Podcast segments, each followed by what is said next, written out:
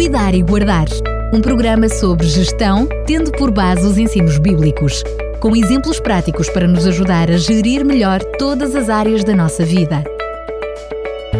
Cuidar e Guardar. Voltamos a estar juntos em mais um Cuidar e Guardar. Volto a estar na companhia de Fernando Ferreira, que mesmo à distância nos brinda com estes conteúdos. E Fernando Ferreira, em primeiro lugar, bem-vindo. É um prazer muito grande estar mais uma vez com os nossos ouvintes e com vocês também. No programa anterior mencionámos que hoje vamos continuar a falar sobre a questão da gestão espiritual. Este assunto já nos traz alguns programas e hoje, concretamente, vamos falar do tempo. Do tempo, exatamente. Um, a gestão espiritual, como é lógico, envolve tanta coisa na nossa vida que pensei que seria bom fazermos esta ligação ao longo de alguns programas. Nós já temos falado sobre o tempo, noutros contextos, mas hoje gostaríamos de abordar a questão do tempo focando-nos numa dimensão única e objetiva de uma importância fulcral e de um valor incalculável. Uh, William Shakespeare dizia que o passado e o futuro parecem-nos sempre melhores, o presente sempre pior era a perspectiva que ele tinha e muitas pessoas realmente têm essa, chegam a essa conclusão. Agora, eu pergunto, quanto tempo fica a olhar para o passado? Quanto mais vivermos, mais alongado vai ficando o passado. Na cultura hebraica, encarava-se o tempo como se estivéssemos de costas para o futuro e de frente para o passado. Esta perspectiva concedia aos mais velhos um horizonte e uma experiência cada vez mais vastos. Na verdade, todos vivemos e conhecemos um passado do qual temos algumas memórias difusas, mas algumas memórias surpreendentemente bem vivas. Quantas coisas fizemos no passado, algumas das quais nos orgulhamos, e outras que preferiríamos nunca as ter feito ou feito de uma forma diferente. Olhar para o passado pode encher-nos de satisfação e realização, ou pode esmagar-nos de frustração. Inferimos assim que o passado tem um efeito poderoso sobre o nosso presente.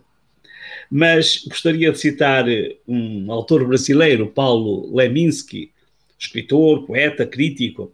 Ele faleceu já em 1989, com 45 anos. E tem uma frase que eu acho interessante. Dizia ele: haja hoje para tanto ontem. Eu só conheço a frase, não conheço o contexto em que a proferiu, mas encerra uma verdade profunda. Haja hoje para tanto ontem. O seu passado pode ter sido tão intenso e tão bom que lhe ocupa o presente. Pode ter tanto orgulho no passado que o presente lhe pareça sem valor.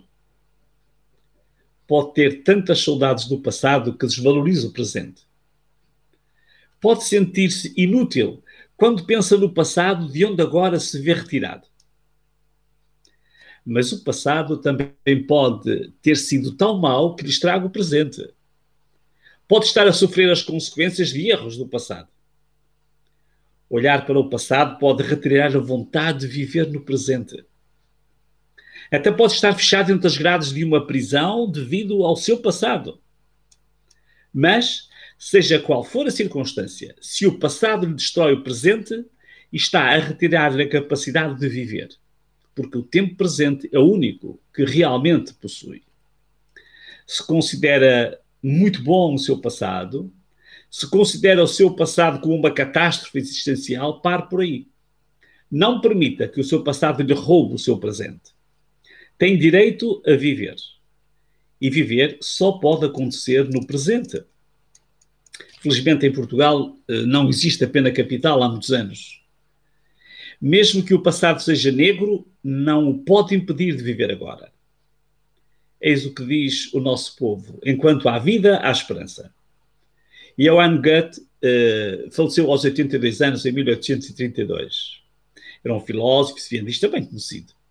E ele dizia: nada vale mais do que o dia de hoje. Não se pode reviver o ontem, o amanhã ainda está longe do seu alcance. Assim, eu convidaria o prezado ouvinte a olhar para hoje o tempo de hoje é destacado no pensamento bíblico. O que fez o passado bom ou mau pode e deve ser resolvido para que possa viver o hoje. Na verdade, o homem só pode fazer alguma coisa por si mesmo hoje. Hoje é o seu tempo.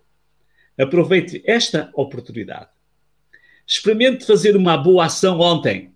Não consegue. O ontem já está fechado para sempre. Ou então experimente gozar umas férias daqui a 10 anos. Não pode. Nem sabe se lá vai chegar. Só pode fazer alguma coisa de bom hoje. Paulo, ao discursar no Areópago diante dos filósofos e sábios de Atenas, confrontou-os com a sua cultura voltada para os deuses de pedra, de prata e de ouro, que povoavam as ruas da cidade e desafiou-os a corrigir no presente os erros do passado. Em Atos 17:30, na versão na Bíblia Viva, está assim: Deus tolerou a ignorância passada do homem a respeito destas coisas, mas agora ele ordena a todo mundo que se arrependa. Quando escreveu a carta aos Hebreus, insistiu na importância do tempo presente como uma oportunidade a não desperdiçar. E escreveu: animem-se uns aos outros, continuamente, enquanto dura o dia de hoje.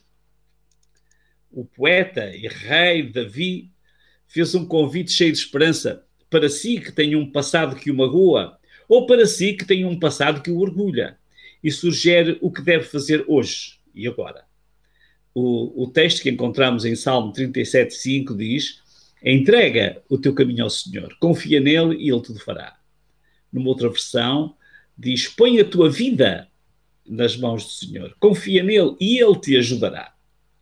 É interessante notar o tempo dos verbos. É fundamental para perceber a oportunidade deste convite.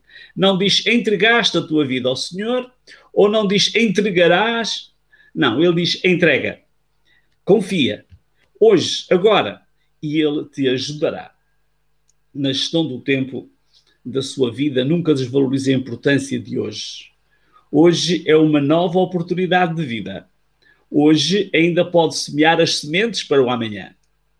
Mahatma Gandhi exprimia esta ideia de uma forma muito engraçada. Ele dizia: Existem dois dias no ano em que não podemos fazer nada: o ontem e o amanhã. Se o passado foi mau, o hoje pode ser bom. Se o seu passado foi muito bom, não despreze o lado bom de hoje. Hoje é o tempo para resolver bem as coisas. Hoje é o único tempo que pode dispor. Olhando ainda sobre uma outra perspectiva, dizia Franklin Roosevelt, o 32º presidente dos Estados Unidos, os únicos limites das nossas realizações de amanhã são as nossas dúvidas e hesitações de hoje. Por favor, não hesite. Aceite o conselho do rei e poeta David. Davi teve um passado glorioso, mas Davi também teve um passado vergonhoso. A sua experiência pode ajudar-nos a gerir melhor o tempo presente. Independentemente do passado, aceite este convite para hoje, para agora. Põe a tua vida nas mãos do Senhor, confia nele e ele te ajudará. Isto é cuidar e guardar. Muito bem, Fernando Ferreira, mais uma vez muito obrigado. Antes mesmo de, terminar, de terminarmos, pergunto-lhe de que vamos falar uh, no próximo programa, sendo que vamos continuar dentro deste guarda-chuva maior que é a gestão espiritual. Exatamente. Vamos falar sobre a gestão dos talentos. Muito bem. Nessa perspectiva espiritual. Mais uma vez, Fernando Ferreira, muito obrigado e até o próximo programa, se Deus quiser. O prazer é meu e um abraço para todos os ouvintes. Cuidar e Guardar um programa sobre gestão, tendo por base os ensinos bíblicos, com exemplos práticos para nos ajudar a gerir melhor todas as áreas da nossa vida. Cuidar e Guardar